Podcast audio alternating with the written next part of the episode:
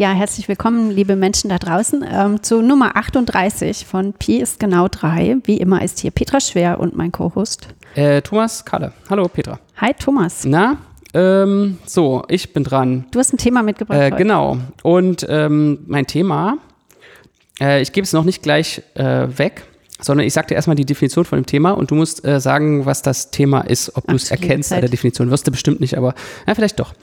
Also das Thema ist äh, total angeordnet, mhm. ähm, hat die Dedekinsche Schnitteigenschaft, mhm. äh, eine abzählbare dichte Teilmenge und ist unbeschränkt. Das erkenne ich nicht. Was ist unser Thema? äh, frage ich eine kombinatorische Algebraikerin mit geometrischen Interessen. Sag mal, ähm, rück mal raus. Also unser Thema heute ist das Kontinuum. Okay. Ähm, lass uns mal alles über das Kontinuum besprechen. Gibt es das? Leben wir in einem? Oh, so die, die wichtigen, die, die wichtigen Fragen. Genau, meine Definition eben äh, war eine Definition aus der Mitte des 20. Jahrhunderts von äh, äh, Raymond Wilder. Okay. Ähm, und der hat halt versucht äh, zu defini definieren mit diesen vier Eigenschaften, die wir gleich nochmal ein bisschen besprechen können, äh, was es bedeutet, dass was ein Kontinuum ist. Aber was würdest du denn äh, so aus dem Bauch heraus, vielleicht jetzt ohne große mathematische äh, Präzision sagen, was ein Kontinuum ist. Etwas, das immer weitergeht und nie aufhört. Immer weitergeht und nie aufhört, genau. Das ist also Eigenschaft 4. Es ist unbeschränkt. Also es geht ja, irgendwie immer weiter. Es hat auch keine weiter Löcher, so. In, ne? Genau, es hat keine Löcher. So ohne ja, was, Anfang was und heißt, ohne Ende. Also ja, genau. Was, was heißt keine Löcher? Also es besteht nicht, zum Beispiel nicht aus zwei Teilen oder so. Nee, genau. Es besteht nicht aus zwei Teilen. Du kannst auch sozusagen, wenn du irgendwie das mikroskopisch kleine Partikelchen bist, das sich da drin herumbewegt, äh, stößt ja. du nie an eine Grenze. So. Ja. Also es hat auch ähm. keine, keine mikroskopisch kleinen Löcher. Nee, genau. Mhm. Also es ist sozusagen voll, voll zusammenhängend. Ähm, mhm. Weg zusammenhängt, würde ich tatsächlich sagen. Ja? ja? Also du kannst da drin herumlaufen und alle Plätze erreichen. Aber dieses Herumlaufen, das könnte ich ja. Ähm Könntest du auch, wenn es, also wenn es höherdimensional wäre, könntest du es natürlich auch, wenn es Löcher hätte. Wenn ich zum Beispiel ja. so Schritte, aber wenn ich so Schritte machen würde, also so, nee, du es muss irgendwie noch so eine, ich, ich muss rollen, ja. ja aber jetzt definierst du kontinuierlich, äh, Kontinuum mit kontinuierlich ja, oder so, ja. Da äh, muss man äh, aufpassen. Also die äh, anderen. Also wenn man so einen Stift nimmt und mhm. anfängt, das zu zeichnen, dann setzt man nie ab, ne? Das ist genau, also du, wenn, wenn du einen Stift nimmst und eine Linie aufs Blatt malst mit mhm. deinem Stift, dann würdest du sagen, die ist kontinuierlich. Weil Nein, die, weil die hat ja einen Anfang, das ist das Problem. Ah ja, ne? genau, wenn die unbeschränkt ja, ja. wäre. Also wenn du genau. sozusagen ganz, ganz, wirklich ganz, ganz links anfangen würdest und bis ganz, ganz rechts, so wirklich das. Ja, oder ich setze zwei Stifte am selben Punkt in der Mitte an und gehe in zwei Richtungen, ne? Ja, genau. Und nach, ist vielleicht besser. Äh, wenn du dann unendlich lang gemalt hast, genau. hast du das Kontinuum gemalt. Genau, so ungefähr. Okay, das ist also das Bild vom Kontinuum. Ja. Okay, und diese. Ähm, Hat auch viel zu tun mit dieser Schuldefinition von Stetigkeit, ne? Man, das so dass man es mit einem Stift äh, durchzeichnen, ja, kann. kann. Mhm, genau. Also, was hier noch für Eigenschaften äh, waren, war die Anordnung. Also, es gibt irgendwie so ein. Äh, Reihenfolge. Erst, äh, ja. Es gibt so Reihenfolge, ja. Mhm. Links, also eine totale Anordnung, links und rechts sozusagen in deinem äh, Bild. Und dann gibt es die Dedekindsche Schnitteigenschaft. Das ist so eine. Ähm, das Fehlen von diesen infinitesimalen Löchern. Und das äh, kann man sich so vergegenwärtigen. Also wenn ich jetzt die ähm, linke Hälfte und die rechte Hälfte nehme, nicht mhm. Hälfte, einen linken Teil und einen rechten Teil an irgendeiner Stelle. Mhm. Also ich schneide deine Linie einfach, ich schneide die durch. Also nimmst du so einen Punkt, okay? Ja, nehme es durch. Mhm. Ich weiß ja noch nicht, was ein Punkt ist. Ah, okay. Ja, aber ich nehme, ja. ich nehme mein Kontinuum, meine Linie und schneide die durch. Mhm. Und dann ähm, gibt es immer sozusagen einer von den Teilen, ähm, der, also entweder der, so stellen wir uns jetzt links als klein vor und rechts als groß. Okay. Angeordnet ist es Weil dieses ja schon, ist schon angeordnet, schon. ja, deswegen genau. wissen wir schon, mhm. dass es kleine und große gibt.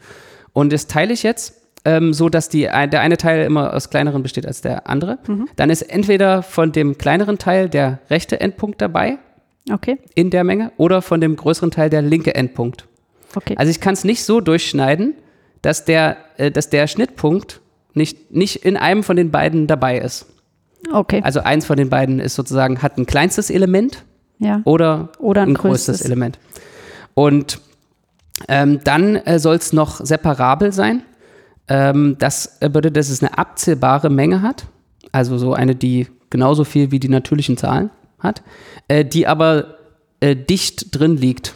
Mhm. Ähm, und dicht bedeutet jetzt so, dass man halt beliebig nah rankommen kann äh, an so einen Punkt von dieser speziellen also wenn du dich, Menge. Genau, wenn du dich irgendwo umguckst, dann findest du immer welche. Findest du immer ganz nah dran äh, einen von diesen eigentlich ganz wenigen, hm. nur abzählbar vielen äh, Punkten. Aber woher weißt du denn schon, dass es überhaupt abzählbar? Hattest du es gesagt? Als nee, das habe ich noch nicht nee. gesagt. Okay. Aber jetzt sage ich es, weil die äh, charakterisieren, die vier Eigenschaften charakterisieren dann äh, auch die reellen Zahlen.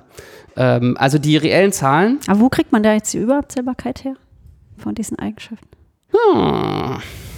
Ähm, hm, hm, hm, Bestimmt aus der Schnitteigenschaft. Ähm, Sorry, äh, war, war, war, zu naheliegend die Frage gerade, aber ja, äh, ja, vielleicht nicht äh, unbedingt. Genau, also das ist sozusagen die Konstruktion der ähm, reellen Zahlen. Hat, äh, hast du eine Vorstellung von den reellen Zahlen? Also naja, abgesehen von dieser vorkommt? naiven Zahlenstrahlvorstellung, ne? Ja, aber wie eine Linie, so. ja. Die hat, ja. Also die haben ja schon sozusagen äh, seltsame Eigenschaften, die reellen Zahlen. Schon wie so eine Linie. Ja, mhm. klar. Also die sind, ehrlich gesagt, sind die ziemlich komisch, die reellen Zahlen, wenn man da länger drüber nachdenkt. Wir können uns ja mal versuchen, so ein bisschen den Unterschied zwischen Q und R äh, zu überlegen. Also die äh, Q, ich spreche wieder im Code, also den, den Unterschied zwischen den rationalen Zahlen und den reellen Zahlen. Ja, also rationale Zahlen sollen wir vielleicht auch einmal noch dazu sagen. Ja, die rationalen Alle Zahlen Brüche. sind also die Brüche. Genau. Und die sollten, die, die sind jetzt quasi das Gegenstück die sind, ja, die sind nicht ja kontinuierlich. Drin, ne? aber, also aber nur die rationalen Zahlen, die bilden eben kein Kontinuum. Oder würdest du sagen, die bilden auch ein Kontinuum? Nee, aber die sind Teil des Kontinuums. Also wenn man also es wirklich im Sinne von Zahlen mhm. nimmt, dann sind die ja Teil der reellen Zahlen. Aber also Teil wenn, des Kontinuums. Wenn du die reelle Linie malen willst, dann nimmst du einfach deinen Stift und ziehst den durch. Ja. Und dann hast du ein Kontinuum. Und wenn du jetzt aber ähm, also hast wieder ziemlich viel Zeit, aber du sollst alle ja. rationalen Zahlen ähm, äh, markieren. Dann würdest du wahrscheinlich eher den Bleistift, also erstmal ziemlich oft anspitzen, damit du diese ganzen kleinen feinen Pünktchen machen kannst. Aber eigentlich würdest du die ganze Zeit Pünktchen machen, oder? Ja. Würdest du vielleicht erstmal die natürlichen Zahlen alle markieren und dann äh, danach alle die äh, mit ich glaub, ich durch zwei also ich glaub, und dann alle die durch nicht, drei? Ne? Ja. Geht nicht so richtig. Na, wieso, wenn du eine, mhm. äh, wenn du eine reelle, also hast du wirklich alle reellen Zahlen markiert, wenn du so eine Bleistiftlinie gezogen hast? Naja, ne, also mit dieser Abrieb hat sich ja auch Lücken, wenn man es ganz Aber genau Aber das ist diese Dichtheitseigenschaft, ja? Also du sagst, das geht nicht, äh, das, das ist irgendwie kein guter Plan. Äh. Ja, das kannst du nicht, weil du halt nicht genug weglassen kannst, ne? Weil sozusagen an jedem Punkt des durchgezogenen Strichs beliebig nah einer dran ist von diesen rationalen. Mhm. Ja, das heißt, du müsstest alles vollmalen mit Pünktchen, weil die ja auch eine gewisse Breite haben und ähm, mhm. du das gar nicht so genau zeichnen kannst. Aber jetzt äh, können wir doch, wir, wir hatten schon mal eine Folge über unendlich, oder? Ja, ähm, genau. Mhm. Äh, jetzt reden wir aber trotzdem auch noch mal, reden gedacht. wir trotzdem noch mal ein bisschen über unendlich. Ja. Ich würde sozusagen dir entgegenhalten, dass äh, die rationalen Zahlen sind ja eigentlich fast gar keine im Vergleich zu diesen reellen Zahlen, weil du kannst sie einfach, wenn du die natürlichen Zahlen ähm, einzeichnen kannst, und das kannst du ja offensichtlich, wenn du genug Zeit hast, ähm, dann kannst du auch die rationalen Zahlen Ah, das Problem ist, wie die äh, da drin liegen, ne? Das ist ein anderes Problem. Also du kannst die, ich, wo ich dir absolut zustimmen würde, ist, du kannst die rationalen Zahlen genauso aufschreiben, wie du die natürlichen Zahlen aufschreibst. Das es sind gleich viele. Genau, genau, es sind gleich viele. Das hatten wir tatsächlich einmal gemacht, auch ähm, in der Unendlich-Folge, wo wir erklärt haben, warum das gleich viele sind. Ja, können wir nochmal packen. Also wenn ihr das wissen wollt, hört doch noch mal diese Folge. Genau. Also das erklären wir jetzt nicht nochmal. Aber ähm, die hinzuzeichnen ist ja dann nochmal was anderes, weil das Problem ist, ist halt, dass die natürlichen Zahlen in dem Kontinuum, also in den reellen Zahlen, alle äquidistant sind. Ja, die Abstände sind gleich. Da musst du ja. dir nur einmal überlegen, dass du ja. den größer machst, als dein Bleistift äh, dick ist gerade muss sie noch nicht mal spitzen, sondern die nur weit genug wegzeichnen. Und das, das Dumme ist halt, dass diese Anordnung, die äh, rationalen Zahlen, obwohl es gleich viele sind, viel seltsamer da rein verteilt äh, in die reellen Zahlen als die natürlichen Zahlen. Ja? Und das macht es halt nicht mehr zeichenbar. Mhm. Also nicht innerhalb der reellen Zahlen zeichenbar in der richtigen Anordnung. Ähm, Aber auch in der Vorstellung würdest du jetzt sagen, die rationalen Zahlen sind ein Kontinuum oder nicht? Nee. Nee. Nö. Nee. Nö. Aber deshalb sage ich ja, deshalb sind die reellen Zahlen ja so total seltsam, wenn man da länger drüber nachdenkt, weil, weil da halt diese, also so gefühlt, wenn man es hin, versucht hinzumalen, ne? ich glaube, da wolltest du gerade so ein bisschen drauf raus, sind die, äh, die rationalen Zahlen sehen eher so aus wie die reellen Zahlen, weil die quasi überall sind. Mhm. Aber in Wahrheit sind es ja nur so viele wie die natürlichen Zahlen, die da so schön brav mit Abstand mhm. zueinander drin sitzen. Ähm, sind sie aber nicht, ne? Und das ist genau das Seltsame, finde ich, an ja. den reellen Zahlen. Aber es, äh, also die richtige Vorstellung ist aber, mhm. ich, ich finde diese, das ist, äh, das Dicht, Dicht ist eigentlich kein gutes Adjektiv äh, weil die eigentlich überhaupt ganz dünn äh, da drin sind. Das kann sich zum Beispiel, kann man zum Beispiel so ausdrücken, dass wenn man äh, ein Integral mit dem äh, Lebeck-Integral kann man das sogar machen, äh, wenn man die Funktion integriert, die 1 ist auf den ähm, rationalen Zahlen und 0 auf den anderen, hm. dann äh, kommt das kommt 0 raus. Die Fläche drunter ja, ist sozusagen 0, die Fläche unter, ja. der, unter der Funktion, die 1 auf den rationalen Zahlen ist, die ist äh, 0. Ähm, Bei den natürlichen Zahlen glaubt einem das jeder, ne? weil da hast du ja nur so Peaks. Immer nur so. so Peaks, aber so diese ganz vielen Peaks zusammen, die ergeben halt immer noch nichts. Ja, Auch wenn es äh, ziemlich viele sind und ziemlich dicht äh, kommen diese Peaks. Na, das Dichte kommt wahrscheinlich eben halt aus dieser Abstandsvorstellung. Ne? Wenn du so ein Epsilon nach links und rechts hüpfst, dann bist du auf jeden Fall über ein paar rationale Zahlen drüber gehüpft. Mhm. Ja. ja. So. Das ist ziemlich komisch. Okay, also das, da ist irgendwie so der Unterschied zwischen äh, ein Kontinuum und kein Kontinuum, oder? Kann man das so, kann man das so sagen? Zwischen Q und R. Ja, zwischen Q und R. Ja. Wollen wir jetzt äh, versuchen, irgendwie zu diskret zu äh, definieren oder ist es, ist es also nicht kontinuierlich, würde ich jetzt mal diskret nennen? Okay. Oder ist es jetzt aus dem, ist es jetzt eigentlich aus dem Zusammenhang klar? Also aus dem, was, was nicht kontinuierlich ist, ist irgendwas, was immer, was eben Schritte hat, ja? Diskrete nee, Schritte, nicht. auch wenn also, die weil, ähm, klein sein können? Q in R hat keine Schritte. Naja, aber man muss doch immer über ganz schön viele reelle Zahlen drüber. Wenn du, ja, aber du kannst nicht zum nächsten Q-Element hüpfen. Oh, ich kann die ja anordnen. Äh, ja, aber nicht aber, so okay, wie in R. Hm, ja? Hm. Also wenn, dann heißt das eine neue Ordnung, die aber mit der Ordnung auf den reellen Zahlen nichts mehr zu tun hat. Mhm. Die, ähm, also nee, da würde ich dir nicht zustimmen. Da würdest du mir nicht zustimmen. Das diskret okay. immer Schritte. Vielleicht schon, aber nicht im Sinne von äh, kontinuierlich versus diskret. Dann brauchst du noch irgendwas anderes, was sozusagen dieses Zwischending. Gibt es noch was? Ja, nee, wenn du, das, jetzt, cool wenn du jetzt sagst, diskret ist Schritte machen in R, dann mhm. hast du halt, dann hast du irgendwelche Z-Gitter oder sowas, aber halt nicht Q. Also für mich ist es sozusagen diskret, also mit Schritte ähm, will ich jetzt nicht unbedingt sagen, dass die Schritte in irgendeine Richtung gehen oder von einem zum anderen. Ich stelle mir es aber so vor, dass die jede rationale Zahl, also als bildliche Vorstellung, schwimmt in so einem See von reellen Zahlen. Also um die rum ist eben erstmal, wenn man weit genug reinzoomt, keine andere rationale Zahl. Stimmt eben nicht. Doch. in, meine, in, meinem Bild ist sozusagen. du kannst ja keine Epsilon-Umgebung machen. Um nee, Epsilon ist, äh, Epsilon ist zu groß. Epsilon so. ist zu groß. Man muss noch mehr reinzoomen. Ja. Ähm, naja, okay, das sind jetzt sozusagen. Vielleicht äh, sollst du dir mal die p-adischen Zahlen, QP angucken. So. Mm, okay, aber das ist, äh, die kann ich jetzt nicht erklären. Das ist noch eine, äh, das ist noch eine andere Folge. Ja, okay, machen wir mal, weil die sind nämlich eigentlich viel natürlicher als die reellen Zahlen. Mit machen wir mal, meinst du, machen wir mal in einer anderen Folge? Machen wir mal in einer anderen okay. Folge, hm? ja. Ja, gerne. Genau. Okay. Ja. Ähm, David Hilbert kennst du ja auch und den, äh, seine Liste von Problemen, haben wir auch schon oft drüber gesprochen. Weißt du, was das erste Hilbert-Problem war? Nee. Das erste Hilbert-Problem ist die Kontinuumshypothese äh, über die wir jetzt auch nochmal reden können. Und zwar sagt die, dass es ähm, keine Kardinalitäten, also Größen von Mengen gibt zwischen der Kardinalität von den natürlichen Zahlen, die die gleiche ist wie die Kardinalität von den rationalen Zahlen, und äh, der Kardinalität von den reellen Zahlen. Ah, das ist das erste Hilbert-Problem. Das okay. war das erste Problem, äh, was ja, die Frage ähm, kenne ich natürlich, aber dass das das Nummer eins Problem war. Hilbert äh, aufgeklärt haben wollte. Über die Aufklärung können wir ja gleich nochmal äh, reden, aber versuchen wir das erst nochmal zu verstehen. Also, wenn ich zum Beispiel die natürlichen Zahlen nehme, mhm. äh, dann haben die ja eine Potenzmenge. Mhm. So, also die Menge aller Teilmengen. Die Menge aller Teilmengen, genau. genau. Und äh, die ähm, kann ich auch identifizieren, zum Beispiel mit der Menge aller Abbildungen von den natürlichen Zahlen in die Menge 0,1. Weil wenn ich eine Teilmenge habe, dann nehme ich einfach die Abbildung, die den Elementen der Teilmenge die 1 zuordnet und allen anderen Elementen die 0. Genau, ist quasi drin in der Teilmenge oder nicht drin in der Teilmenge. Und jetzt sagt äh, dieser Satz von Cantor, dass immer die Potenzmenge, ähm, dass wir uns die echt größer vorstellen können, weil es keine genau. Surrektion von der also keine Menge ist äh, gleichmächtig mit ihrer Potenzmenge. Genau, da sind tatsächlich echte mehr drin. Ne? Also das sind diese unendlichen Stufen von Unendlichkeit, die ja. man damit bauen kann. Mhm. Und äh, diese Kontinuumshypothese sagt eben, dass jetzt die Potenzmenge von den äh, natürlichen Zahlen, das ist die, die nächstgrößere Kardinalität, das ist die Kardinalität von R. Und von dem, das ist ein Kontinuum. Und äh, dazwischen gibt es nichts. Und was würdest du sagen, stimmt das oder stimmt das nicht? sollte das stimmen oder? Das sollte stimmen. Genau.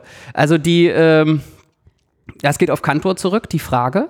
Äh, genau, Hilbert hat die dann aufgegriffen und das äh, ist auch äh, von Gödel dann äh, bearbeitet worden. Gödel glaubte, dass das äh, nicht gelten sollte. Mhm. Und ähm, zusammen mit Kohn ergibt sich, äh, mit Arbeit von Kohn, dann, äh, das war glaube ich erst in den 60ern oder 40ern, weiß, weiß ich nicht, also Mitte des 20. Jahrhunderts, äh, wurde gezeigt, dass die unabhängig ist, diese Kontinuumshypothese Hypothese von der Mengentheorie mit Auswahlaxiom. Also wir nehmen die Mengenlehre, Zermelo-Frenkel, und noch das Auswahlaxiom, nehmen wir auch noch dazu.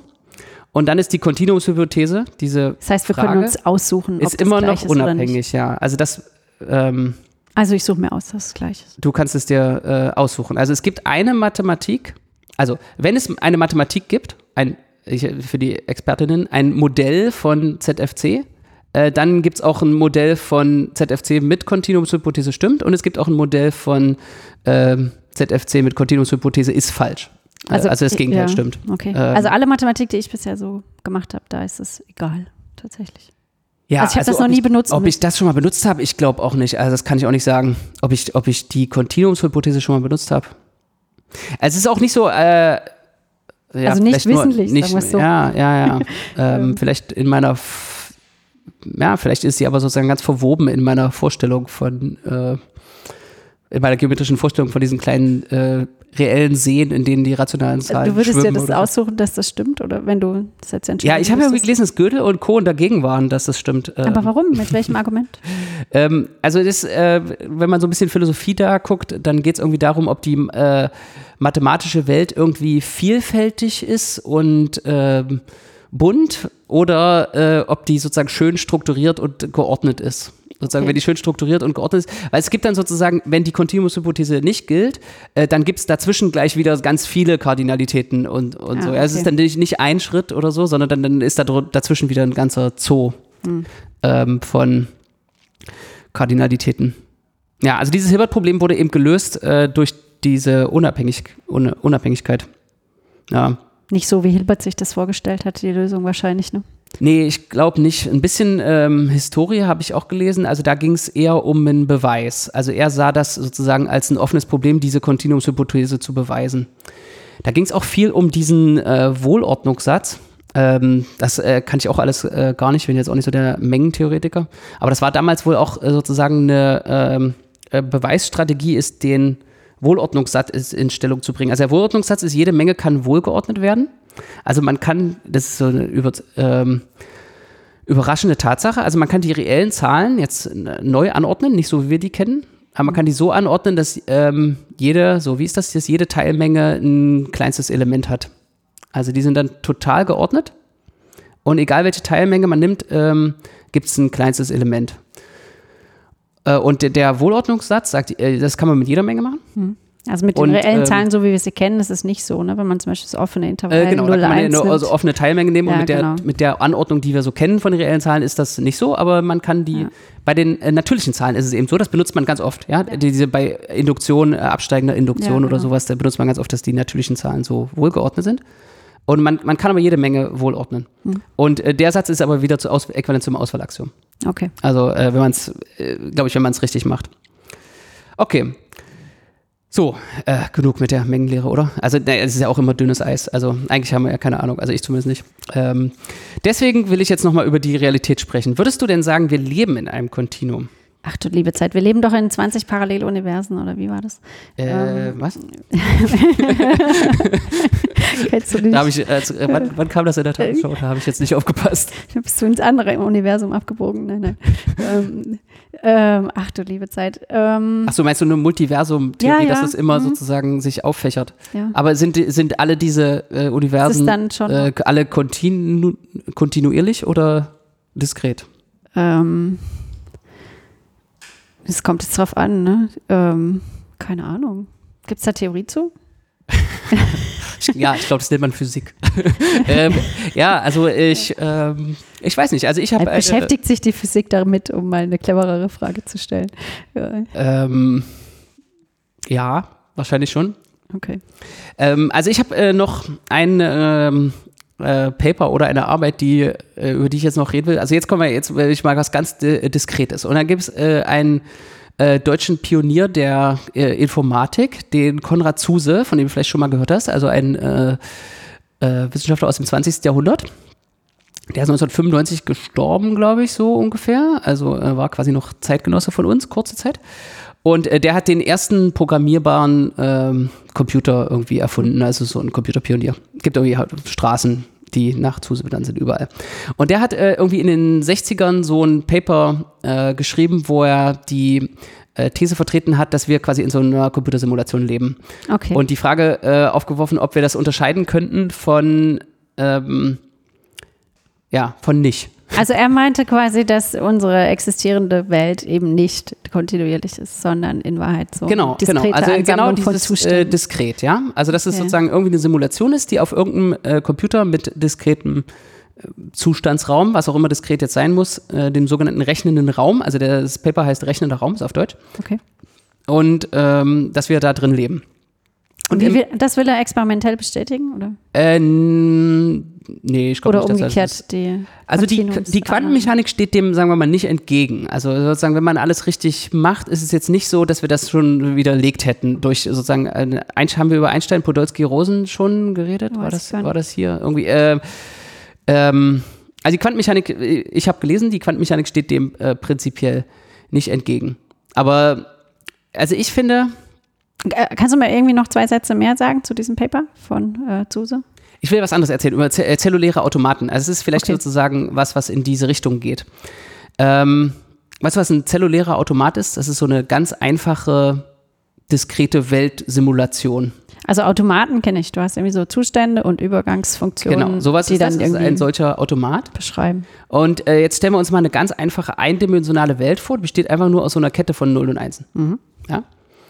Ähm, und jetzt gibt es eine Übergangsregel. Jetzt schreitet die Zeit fort. Da wird unsere Welt, die aus diesen Nullen und Einsen besteht, in eine neue Welt nach einem Zeitschritt. Es gibt auch eine diskrete Zeit. Okay. Und nach dem nächsten Zeitschritt noch einen nächsten Zeitschritt. Und ich sag dir jetzt, die Physik dieser Welt, äh, die ist so, du nimmst äh, drei benachbarte von diesen Nullen und Einsen. Suche ich mir die aus oder? Äh, du machst es für alle. Okay. Also für alle äh, drei Benachbarten Ja. äh, rechnest du jetzt sozusagen den neuen Zustand von dem mittleren aus. Okay. Also wenn, wenn du die ite-Position, wie die sich in der Zeit entwickelt, hängt von der iten-Position, der i minus ersten und der i plus ersten Position ab. Und äh, da gibt es einfach irgendeine boolsche Funktion, die drei Inputs nimmt Mhm. Und irgendwas und Neues einen. Output, Okay. äh, Output rausgibt. Und die gleiche Funktion wendest du auf jedes von diesen Trippeln an. Was mache ich mit dem ersten? Ähm, die, das geht ja bis links unendlich und Ach so, rechts unendlich okay. weiter. Du könntest es auch so wie so einen Ring machen. Also, Ja. dass du es wieder zusammen, äh, eine endliche Kette nimmst und wieder zusammenklebst. Das könnte man auch machen. Also sind jetzt zwei verschiedene Arten, so diese zellulären Automaten zu machen. Und jetzt gibt es aber da ja nur äh, acht mögliche Inputs für die Funktion Mhm. und ähm, ein Output. Na, zwei mögliche, ne? binär ist. Also ja. zwei, genau, äh, zwei mögliche Outputs. Das heißt, äh, es gibt auch nicht, äh, es gibt nur endlich viele, genau genommen 256 solche Funktionen, weil äh, sozusagen 2 hoch 8 Mhm. ist die Anzahl dieser Funktionen. Das heißt, es gibt in diesem einfachen Modell nur 256 verschiedene zelluläre Automaten. Also Mhm. es gibt nur sozusagen 256 verschiedene Physiken für solche Welten. Mhm. Eine ist ziemlich langweilig, die bildet alles auf, immer auf Null ab. Es ist egal, in welchem Zustand die Welt ist, nach einem Schritt ist alles Null. Okay, das gleiche Äh, Langweilige ist alles eins. alles eins. Ja. Und ähm, es gibt aber auch zum Beispiel eine äh, Regel 110 heißt die. Also wenn du das als Zahl schreibst von 1 bis 256, die, dann ist es eben Ja. die 110. Äh, die äh, ist Turing vollständig. Also da kannst du quasi einen Input für eine Turing-Maschine in deinem Startzustand der Welt kodieren, ja. so dass äh, dann nach endlicher Zeit sozusagen jede beliebige Berechnung irgendwo Fertig ist. fertig steht. Also mit so einer einfachen, mit so einer einfachen Regel. Und diese Idee, und das war jetzt ein D, Was, was heißt ein D? also äh, die, die Welt war jetzt eindimensional, die bestand so. nur aus so einem String Ja. von Nullen und Einsen. Und da haben wir schon sozusagen Turing-Berechnungen implementiert. Aber das ist nicht, geht nicht auf dieses Zuse-Ding zurück. Es war später, aber ich, ich denke, er hat sozusagen, äh, ihm müssen solche Sachen bewusst gewesen sein. Also jetzt sozusagen diese, diese zellulären Automaten, die haben natürlich eine gewisse Eleganz, weil ich jetzt sozusagen innerhalb von äh, fünf Minuten so einen, diesen 1D-zellulären Automaten erklären kann, der schon genauso mächtig ist wie ein Computer. Turing-Vollständigkeit, was wir nicht ein erklärt Computer, haben. den man heute sagen. Äh, naja, Ja. Turing vollständig bedeutet, der kann jedes Computerprogramm ausführen. Also ich Ja. kann sozusagen ein C-Programm, äh, jedes beliebige C-Programm darauf berechnen lassen. Das ist schon sehr witzig. Aber naja, gut, andererseits sind es auch unendlich viele Nullen und Einsen, ne? Kannst du nicht so gut aufschreiben. Ja, ja. Weil es ist, immer, ist ja bei Computern immer das Problem, dass man nicht genug Speicher hat. Aber Ja, der da Preis muss man halt, ist da das man halt einen teureren Speicherproblem. Computer genau. Genau. Oder warten, bis äh, Apple einen teureren Computer rausbringt. genau. Äh, genau. So, aber jetzt können wir sich auch noch 2D oder 3D vorstellen. Ja, dann wird es halt noch Dann wird, werden vielleicht noch ne? viel mächtigere äh, Na, aber du hast halt immer nur Nullen, also es ist immer nur abzählbar, ne? Dein Zustandsraum. Äh, ja, nee, nee, nee, nee. Ah, diese Moment, Null- Moment, und nein. Eins-Ansammlung, die hast du jetzt gerade sehr abzählbar. Nee, nee, das ist doch zwei hoch die natürlichen Zahlen. Das ist genau das Kontinuum. Das Wieso wieder die- zwei hoch? Die, wo Also die, der Zustand der Welt, Ja. also die, die Welt hat schon reell viele Zustände. Moment, aber du hast doch jetzt gerade eine abzählbare Folge von Nullen und Einsen gehabt, mit der du angefangen hast. Ähm, meinst du die verschiedenen Physiken sozusagen? Nee, dein Anfangszustand. Nee, mein Anfangszustand ist ja eine, eine, Folge von Nullen und Einsen, die natürlich, natürliche Zahlen, Nullen und Einsen. Natürliche Zahlen, Also so rum Nullen meinst du, du meinst, es gibt ähm, R viele Zustände, mit denen du starten kannst. Genau, Ja, genau. okay, es gibt ich viele Zustände, in denen Ja, die Welt okay. sozusagen sein kann. Ja, Weil okay. das ist wieder die Potenzmenge der natürlichen Zahlen und nach der Kontinuumshypothese, die ja offensichtlich wahr ist, Ja. ähm, Auf, Ist haben das- wir uns mal drauf geeinigt. ja, haben wir uns darauf geeinigt. Genau. Und dann gibt es, also da, wenn jetzt jemand rumspielen will, das kann ich jetzt nicht so gut erklären. Also in 2D gibt es da ganz total äh, coole Simulationen. Also in 2D würde man sich das jetzt so vorstellen, dass um zu berechnen, wo eins von meinen Nullen und Einsen oder schwarzen und weißen Vierecken sozusagen, äh, wie das in den nächsten Zustand übergeht, äh, benutzt die acht Nachbarfelder, den Ja. Zustand der acht Nachbarfelder. Und äh, da gibt es, äh, John Conway äh, hat da sozusagen rumexperimentiert mit und versucht so ähm, Regeln zu finden, wo dann diese Bilder, die dann entstehen, wenn das sich in der Zeit Das ist entwickelt, wirklich ein hübsches äh, Bild. das dann sozusagen echt so, das sieht aus wie äh, Leben, wie ein lebendes System. Das ist witzig, Ja, bestimmt, das, das nennt man Conways Game of Life. Und da gibt es verschiedene sozusagen so Konfigurationen. Wenn, wenn man die mit bestimmten Regeln startet, dann produzieren die immer wieder ein, ein gleiches Verhalten, schicken irgendwelche, so als ob die Kinder kriegen und die irgendwie so in die Welt hinaus schicken oder so. Oder. Kann man da eigentlich charakterisieren, wann das irgendwie rekursiv ist, wann du wieder beim Anfangszeitpunkt, äh, Anfangskonfiguration Äh, Konfiguration landest? Nee. Ähm, ich glaube, da gibt es nur sozusagen, Beispiele für. äh, ja, sozusagen vielleicht Sätze, dass so, so, Ja, ja, die sozusagen, wenn das und die Regeln die und die Eigenschaften haben, dann ähm, stirbt es immer aus oder Mhm. wird immer alles, wird immer alles eins oder wird immer alles null oder Cool wäre, wenn man ähm, das irgendwie ähm, beschreiben könnte, ne? welches die Regeln sind, die dich immer wieder zu dem Anfangszustand zurückbringen. Ja. Also schon allein diese 256 eindimensionalen zellulären Automaten zu besprechen, ähm, war halt ein, ein Mammutwerk. Also da gab es äh, den äh, Stephen Wolfram, der das Wolfram äh. Mathematiker und Wolfram Alpha ähm, äh, mit zu verantworten hat, also zumindest diese Firma gegründet hat, die das äh, vertreibt. Und ein Doktorand von dem oder ein Mitarbeiter ähm, hat diesen Satz bewiesen, Cook, Cook's Theorem 2004, dass es Turing vollständig ist. Äh, und das war in einem Programm, äh, die alle zu untersuchen, also das eben äh, da zu entdecken, was diese, also auch diese Bilder sind schon eindrucksvoll, ja. Wenn du einfach diese Nullen Einsen immer untereinander machst, die Zeitentwicklung nach unten, sagen nach links und rechts geht deine Welt, deine Mhm. Ja, ja. eindimensionale, und nach unten machst du die Zeitentwicklung, dann entstehen Das da auch schon so schon, ganz cool äh, coole Bilder. Und dann ist natürlich sofort die Frage, steckt da was dahinter? Und ähm, ja, wenn es dann ein Berechnungsmodell ist, dann ähm, ist es schon kurios. Und da könnte man eigentlich auf diese äh, Idee kommen, dass der Zuse vielleicht doch recht hat. Also so ein dreidimensionaler zellulärer Wollte ich Automat gerade fragen, warum, was sagt uns das jetzt aus über Zuse? Zuses ist Vermutung? zumindest mit diesen, mit so ganz einfachen Regeln ziemlich verrückte Sachen möglich sind. Ja, aber du brauchst das. ziemlich viel Input dafür, ne? Äh, Die, äh, die Physik hat auch schon ziemlich kleine Teilchen entdeckt, Das sag- stimmt. sag ich mal sozusagen. Ja, und es gibt dann auch so Hinweise auf diskrete Strukturen in der Elementarteilchentheorie. Vielleicht hat Zuse doch recht. Ja, aber jetzt kommt noch mein letztes Gegenargument.